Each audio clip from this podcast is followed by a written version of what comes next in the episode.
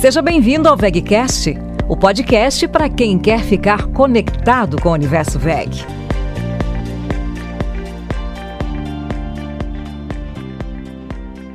Olá, pessoal. Sejam bem-vindos ao VegCast.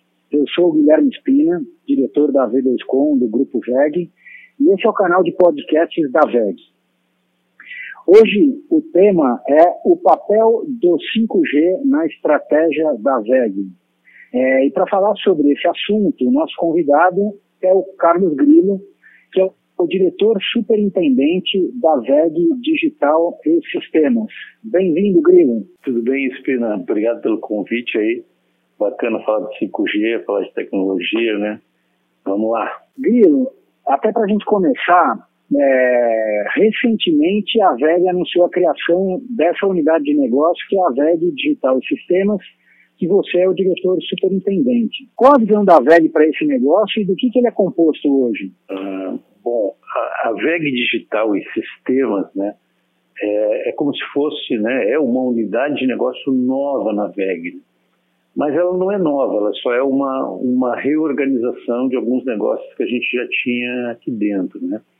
Uh, então, inicialmente, inicialmente, lá em 2019, né, tu sabe bem da história, a gente, a gente criou, eu até sempre falei, uma startup interna na VEG, né, que era a VEG Digital. Né? Era a ideia nossa, era criar uh, negócios e produtos né, voltados a software, a digitalização, a indústria 4.0. E lá desde 2019 a gente fez uma série de movimentos. A gente adquiriu a participação em quatro empresas importantes, bem diferentes uma das outras, né? algumas bem startup, outras mais maduras, como a própria V2Com, da onde tu vem, né, E quando a gente fez isso, a gente começou a desenvolver produtos, soluções, né? e, e aí, agora, em 2022, o que, que a empresa decidiu? Né? Decidiu pegar todo esse know-how assim, de digitalização de produtos né, voltados a software e a sensoriamento e introduzir isso né, dentro dos negócios que a gente chama engenheirados, negócios mais complexos da, da, da VEG Automação, que são, são toda essa parte de automação de plantas, da eletrificação das plantas, aí eu falo indústria de mineração, de cimento, são projetos sob medida né, de automação para grandes usuários finais. E, então a gente mistura, né, depois desses dois anos aí de, de, de desenvolvimento de produto e de, de, conhecimento do mercado, a gente mistura todo esse know-how de digital com os com os produtos tradicionais de automação, de sistemas de automação, por isso o nome VEG Digital e Sistema. E aí essa unidade também, também até pela, pelo, pelo fato de ter o digital, o software, todos os desenvolvedores que a gente tem, as nossas diversas empresas que compõem a WDS, a gente também recebeu uh, o que a gente chama dos novos negócios. Né? Então, os novos negócios são o digital, propriamente dito, né? É, o EV Charging, que é toda a parte de recarga de veículos elétricos, né? Que tem toda uma carga também de conectividade, de software, né? Além dos produtos tradicionais é, de, de recarga de veículos, sim, produtos de, de cunho elétrico, né? Uh, toda a parte de armazenamento de energia, né, que com baterias, que é um que é um algo novo, né, que está entrando aí. A VEG até comprou uma empresa uh, nos Estados Unidos que desenvolve essa tecnologia. Esse é um é um, é um business que está mais maduro nos Estados Unidos, mas que a gente já percebe que também é, está vindo para o Brasil e para outros países. Então a VEG se antecipou comprou uma empresa com essa tecnologia lá nos Estados Unidos. Então isso também está tá junto com a WDS e o powertrain, né, que é que é a parte de, de transmissão né, é, elétrica para veículos, né, principalmente veículos uh, pesados, ônibus, caminhões. A gente também está é, atendendo o mercado de veículos de transporte leve e mesmo alguma coisa já com a indústria automobilística é, de veículos tradicionais. Então, esses são os negócios, né? EV Charger, armazenamento de energia e powertrain junto com o digital. Esses são os novos negócios. Então, a VEG Digital Sistema é esse apanhado aí de, de coisas. É, e pensando aqui enquanto você estava falando, realmente vai tendo uma, como se fosse uma fusão de tecnologias a gente vai vendo, né? Porque a VEG que, que começa lá com motores elétricos que são elementos é, eletromecânicos, né? Agora a gente vê que o motor elétrico ele, ele já não é um motor sozinho, ele é, é um motion drive, né? Ele é eletromecânico, eletrônico e que vai ter um componente digital muito provavelmente inserido num sistema maior. E aí eu, é, é, essa introdução para minha pergunta e o 5G nessa equação toda? Qual a visão sua do, do 5G nessa nesse processo? O 5G, na, na nossa visão, é, tem tudo a ver, né, principalmente com aquela primeira parte que nós pensávamos, que era o digital, né, como levar a digitalização para dentro das fábricas ou para os sistemas de energia elétrica, né, a gente sempre se deparava né, uh, com a primeira dificuldade, né, como é que vai conectar. Né? Então, os ativos, né, a VEG é um fabricante de ativos, né, uh, os ativos, eles para extraírem informações dele, tem, claro, toda a tecnologia de sensoriamento, né?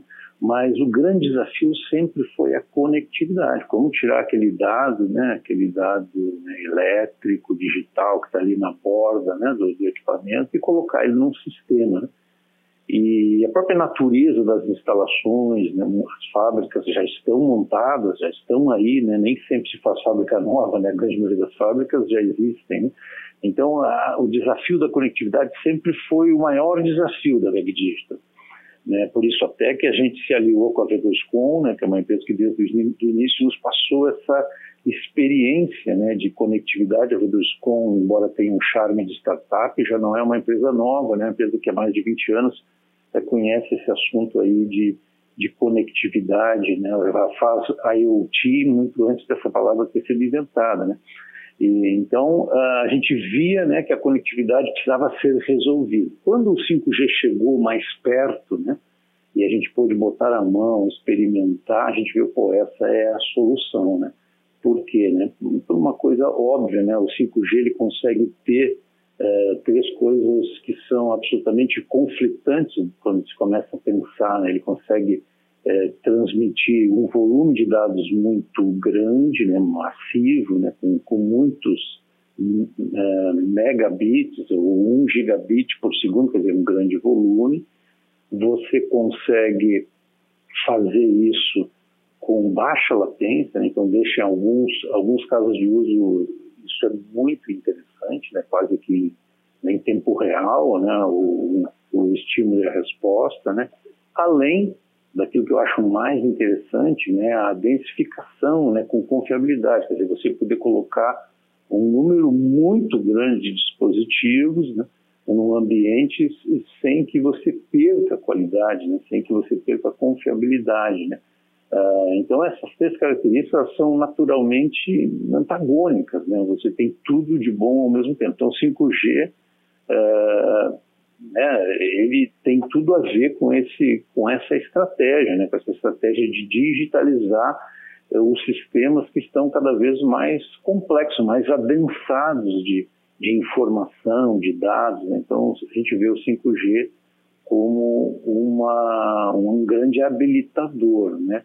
Não que a gente não possa fazer hoje o que o 5G vai nos permitir é, logo ali na frente só que a forma que a gente faz hoje nem sempre é fácil, nem sempre tem, tem retorno, nem sempre tem payback. O 5G vai facilitar isso, é a nossa visão, a nossa crença. Né?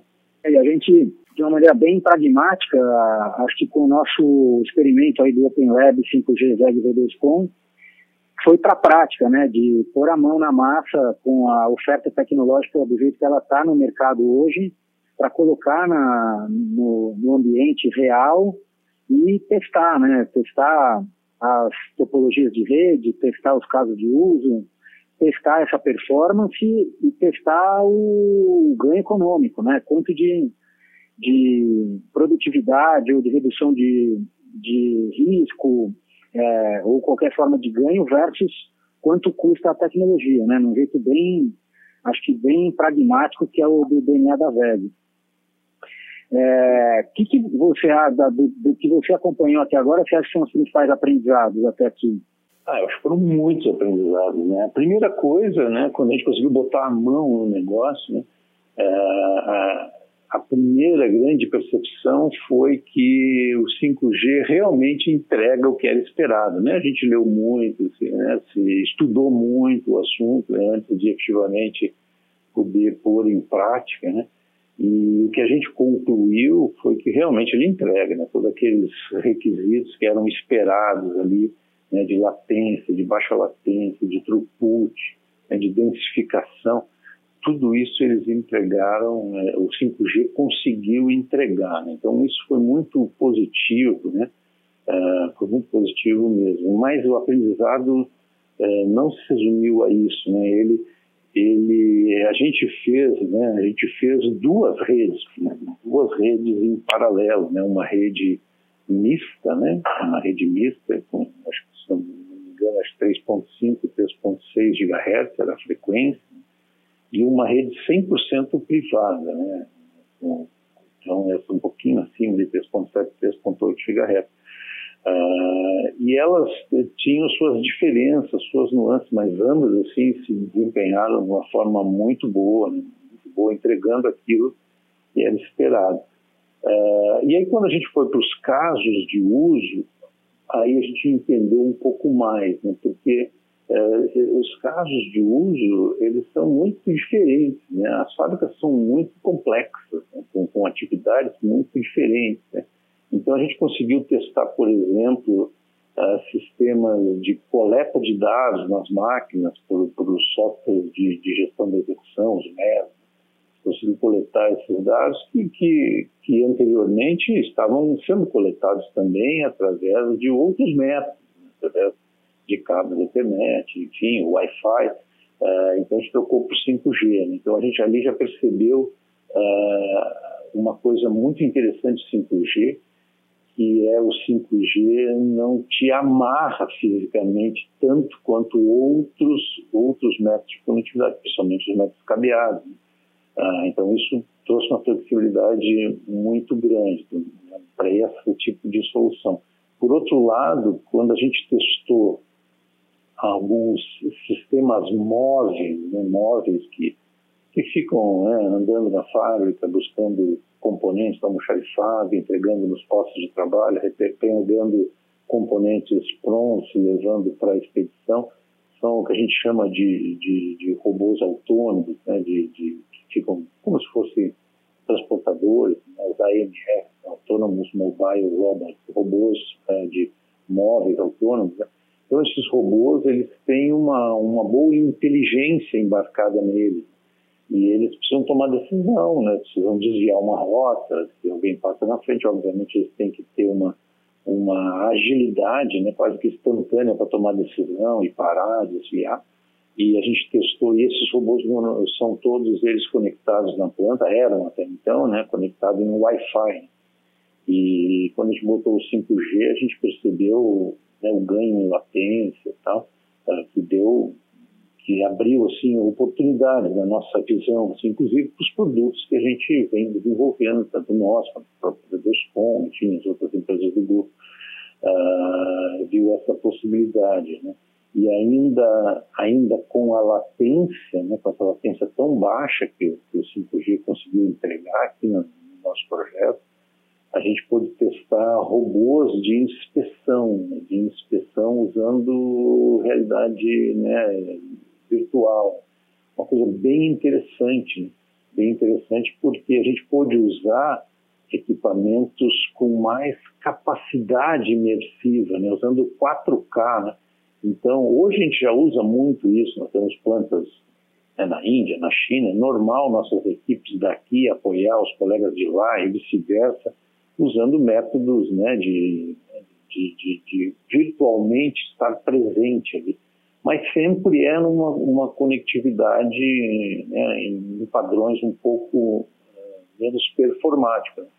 E quando a gente testou aqui com um robô de 4K, né, com 30 quadros por segundo, é uma coisa com câmera 360 graus, robô andando pela fábrica, tendo conversar com os operadores, enxergar os processos a gente viu realmente que o 5G abre portas que até então a gente não conseguia fazer. Claro, ele entrega numa velocidade similar a uma fibra, né?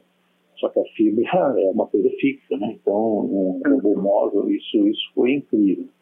E também a gente testou dispositivos inteligentes, né? visão computacional, a gente tem dentro do grupo essa tecnologia né, de, visão computacional, inteligência artificial, para tomada de, de, decisão de processos. Né?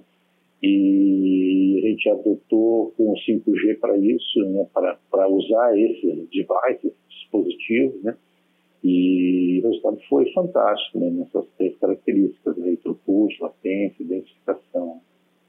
Então a gente conseguiu, conseguiu realmente comprovar que a tecnologia está uh, tá madura no aspecto né, de, de desenho da tecnologia. Por outro lado, a gente percebeu que o ecossistema ainda está experimentando, da mesma forma que nós experimentamos com todos esses testes, com um aprendizado enorme, né? É, mesmo os fornecedores, mesmo os produtos que nós mesmos desenvolvemos, né? É, eles ainda estão num processo de amadurecimento. Então, o ecossistema ainda está um pouco, um pouco no início, né? Pode ser, daí é uma percepção minha, né? percepção minha, pode ser até fruto de toda essa dificuldade que a gente vive nos últimos anos de, na crise dos, dos semicondutores, então isso pode ter atrasado um pouco, né? É, essa evolução um pouco mais rápida. Não é só uma questão de tempo, tudo vai estar tá, vai tá em on track, né? vai estar tá, vai tá resolvido isso. Né? Então foi uma experiência incrível a gente testar tudo isso. É, eu estava pensando aqui enquanto, enquanto você estava respondendo, realmente a esses três parâmetros né, de alta banda, que é gigabit por segundo no dispositivo, baixa latência e densificação, que são os pilares do 5G, no final, o que gera valor sobre isso é que esses três, esses três aspectos, podemos dizer assim, eles são fornecidos com confiabilidade, tem confiabilidade na banda, confiabilidade na latência, confiabilidade na densificação, ou seja, ela não varia, e com mobilidade, né? É, então, a é, ter banda com confiabilidade você consegue ter na fibra, mas aí não tem a mobilidade, quer dizer, se o, o 5G realmente entregando esses três parâmetros, né, de performance, com confiabilidade é, e com mobilidade, realmente pode ser que ele seja a rede de comunicação é, que englobe o chão de fábrica e os trabalhadores do back-office, né? Que hoje no back-office a gente usa Wi-Fi, o cabo de rede Ethernet e muitas vezes na, no chão de fábrica as redes de automação para controlar os dispositivos. É, pode é exatamente isso que nós estamos perseguindo e pode ser um, um futuro bem interessante de, de virtualização de toda essa infraestrutura e convergência para uma rede única, né, Grilo? Sem dúvida. E, e é o tal negócio, né, Espina? A, gente testa né, aqui dentro da fábrica, né? O nosso mundo é a fábrica, é os TLPs, é, é os sensores que estão nas máquinas, os robôs que estão uh, circulando pelos corredores. Mas o mundo não se limita né, a esse nosso universo da fábrica. Tem o back-office, como tu falou, né, que está fazendo a venda, fazendo a compra, fazendo a gestão, né? Mas tem também o mundo externo, né? Os caminhões que entram no pátio, eles estão vindo por estradas, né? A, a energia que está chegando no nosso Parque Fabril passa por inúmeros postos transformadores, né? Então é uma grande é uma grande rede, né? Um grande ecossistema, né? E, e o 5G podendo ser esse elemento que que que permeia tudo isso, eu acredito que vai facilitar muito o desenvolvimento de novos produtos e e mesmo serviços, né, é, tirando proveito dessa mesma base tecnológica de, de, de comunicação. Né. É, do nosso projeto né, aqui, né, nós fizemos uma fábrica. Essa fábrica que a gente escolheu né, é uma fábrica relativamente bem automatizada, né, com, com, com máquinas modernas. Né, e, e, claro, a V2Com, né, com toda a expertise da V2Com de 20 anos segmento de, de conectividade, né? começando lá no 2G, né? uh, e mais todos os engenheiros né, da, da, da, turma da V2Com, a gente conseguiu acelerar um projeto que foi complexo, né, com muitos atores e tal. E, mas ele tinha esse viés, né, tinha esse viés de, de laboratório. Né? A gente desenvolveu produtos, desenvolveu uh, processos, né, utilizando 5G como base. Mas a V2Com ela é uma empresa que tem nesse aspecto uma grande independência de prover soluções de conectividade para o mercado. Né? Uh, como é que tem sido a procura né, das, das, das empresas né, pra, para o 5G? É, é algo que já está maduro, assim, o interesse é, ele está maior? Ou ainda é uma coisa muito distante da, das empresas médias e pequenas? E o que, que tem percebido do mercado? Né? É, o que a gente tem visto é, uma, é um interesse é um interesse vindo principalmente das grandes organizações, né? tanto, tanto empresas como instituições. Assim como a VEG, eu acredito que é porque o nível de maturidade tecnológica e organizacional permitam com que essas organizações sejam mais preparadas para a adoção do 5G. De repente, pequenas e médias é, empresas têm outros gargalos é, anteriores né, no, no processo aí de, de ganho de produtividade. E aí o que eu posso, posso dizer é, é a gente vê uma, vê uma demanda grande é, do agro, né, como você mesmo falou, quando a, quando a conectividade é o desafio, né, por uma área não não ter nenhum tipo de conectividade, e praticamente 70% do território brasileiro hoje não tem é, nenhuma rede de comunicação terrestre, é, e pela importância que tem o agronegócio né, na nossa economia, a gente vê uma, um interesse muito grande do agronegócio. A gente está participando de um, de um projeto, é, também em parceria com a BDI, com a Agência Brasileira de Desenvolvimento Industrial, numa grande usina de açúcar e álcool, para levar o 5G para não só para a parte agrícola, né, que é, a, que é o canavial, quanto para a usina, né, e medir o impacto dessa dessa conectividade é, tanto para redução de custo operacional quanto para redução de perdas. Outro projeto que a gente está envolvido é na área médica, um grande hospital aqui em São Paulo, é, e a área médica parece que é um dos, dos segmentos que, que o 5G vai ter realmente grande impacto, é, contratou a gente para desenhar o plano diretor de adoção do 5G é, nos seus laboratórios. Então, também estão buscando entender quais são os casos de uso e que formatos tecnológicos do 5G, em termos de topologia de rede, é, provimento de serviços, se a rede privada ou se fornecida por operadora, é a mais interessante para o que eles precisam.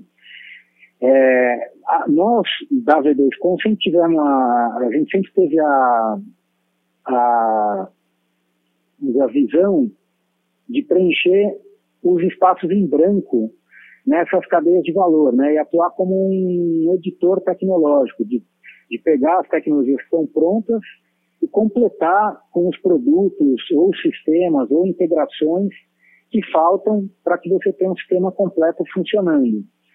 E é isso que a gente está fazendo agora com o 5G. Então, para alguns projetos é, é, o desenho do sistema, a gente está trabalhando para desenvolver produtos nacionais, né, que vão ser fabricados no Brasil, para reduzir o custo desse, dos dispositivos 5G, que nesse primeiro momento ainda tem um preço é, muito um pouco maior do que do que o mercado gostaria é, e na parte de sistemas preencher as lacunas para facilitar a integração de ambientes que vão ser heterogêneos, né? 5G com 4G, com Wi-Fi, com outras redes, para que eles é, consigam trabalhar de maneira transparente para quem está operando o negócio.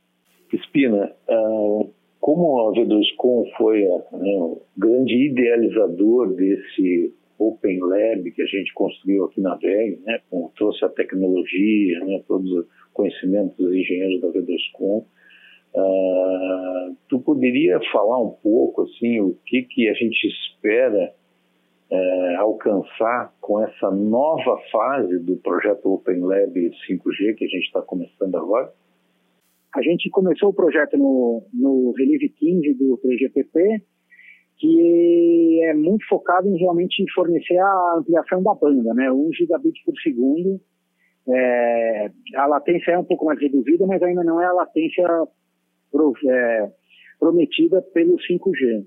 A gente terminou os testes do Release 15, inclusive está tá finalizando o relatório para publicação agora em novembro, o relatório técnico-econômico, né, mostrando onde a gente é, visualiza que seja o caminho para a adoção do 5G na indústria. E agora, nesta, nesta semana, a gente está iniciando os testes com o Release 16, que foca em, em trazer a baixa latência. A baixa latência para o ambiente da indústria, a baixa latência com confiabilidade, né? A baixa latência pode ser que seja a característica do 5G que faça com que ele vire realmente a rede única na indústria. Porque com o, o, o sistema de automação são trabalho em malha fechada, né, sensores é, falando com controladores que mandam, mandam comandos para atuadores e esse, esse loop, né, essa, esse ciclo na malha fechada, ele tem que demorar muito pouco tempo, ser praticamente tempo real. E aí, por informações de pesquisa, né, a gente sabe que para controlar um braço de robô, essa malha ela tem que trabalhar com uma latência menor do que 5 milissegundos. É, então, a gente, nesta etapa do release 16, a gente vai buscar testar se a gente consegue tirar os controladores né, e ter todo um, um processo de negócio controlado por software, esse software aí tendo no, na, vamos chamar no fog, né, ou na névoa, aí nos servidores dentro da VEG, controlando um processo em que a gente só tem no chão de fábrica sensores e atuadores. Essa, esse vai ser o grande desafio dessa, dessa etapa do release 16. Grilo, muito boa a nossa conversa de hoje. É, obrigado pela participação. Eu espero que os nossos ouvintes tenham, tenham gostado do conteúdo.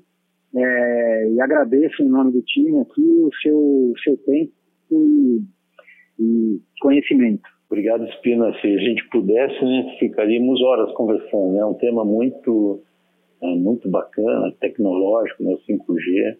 É, deixa a gente muito motivado de conversar sobre ele, principalmente né, aquilo que a gente vai aprendendo na medida que a gente vai conhecendo mais né, e usando o sistema aqui da nossa empresa. Excelente. E eu adianto que nós vamos ter alguns episódios sobre 5G aqui no podcast da VEG. Então, continuem ligados e até mais. Você ouviu VEGcast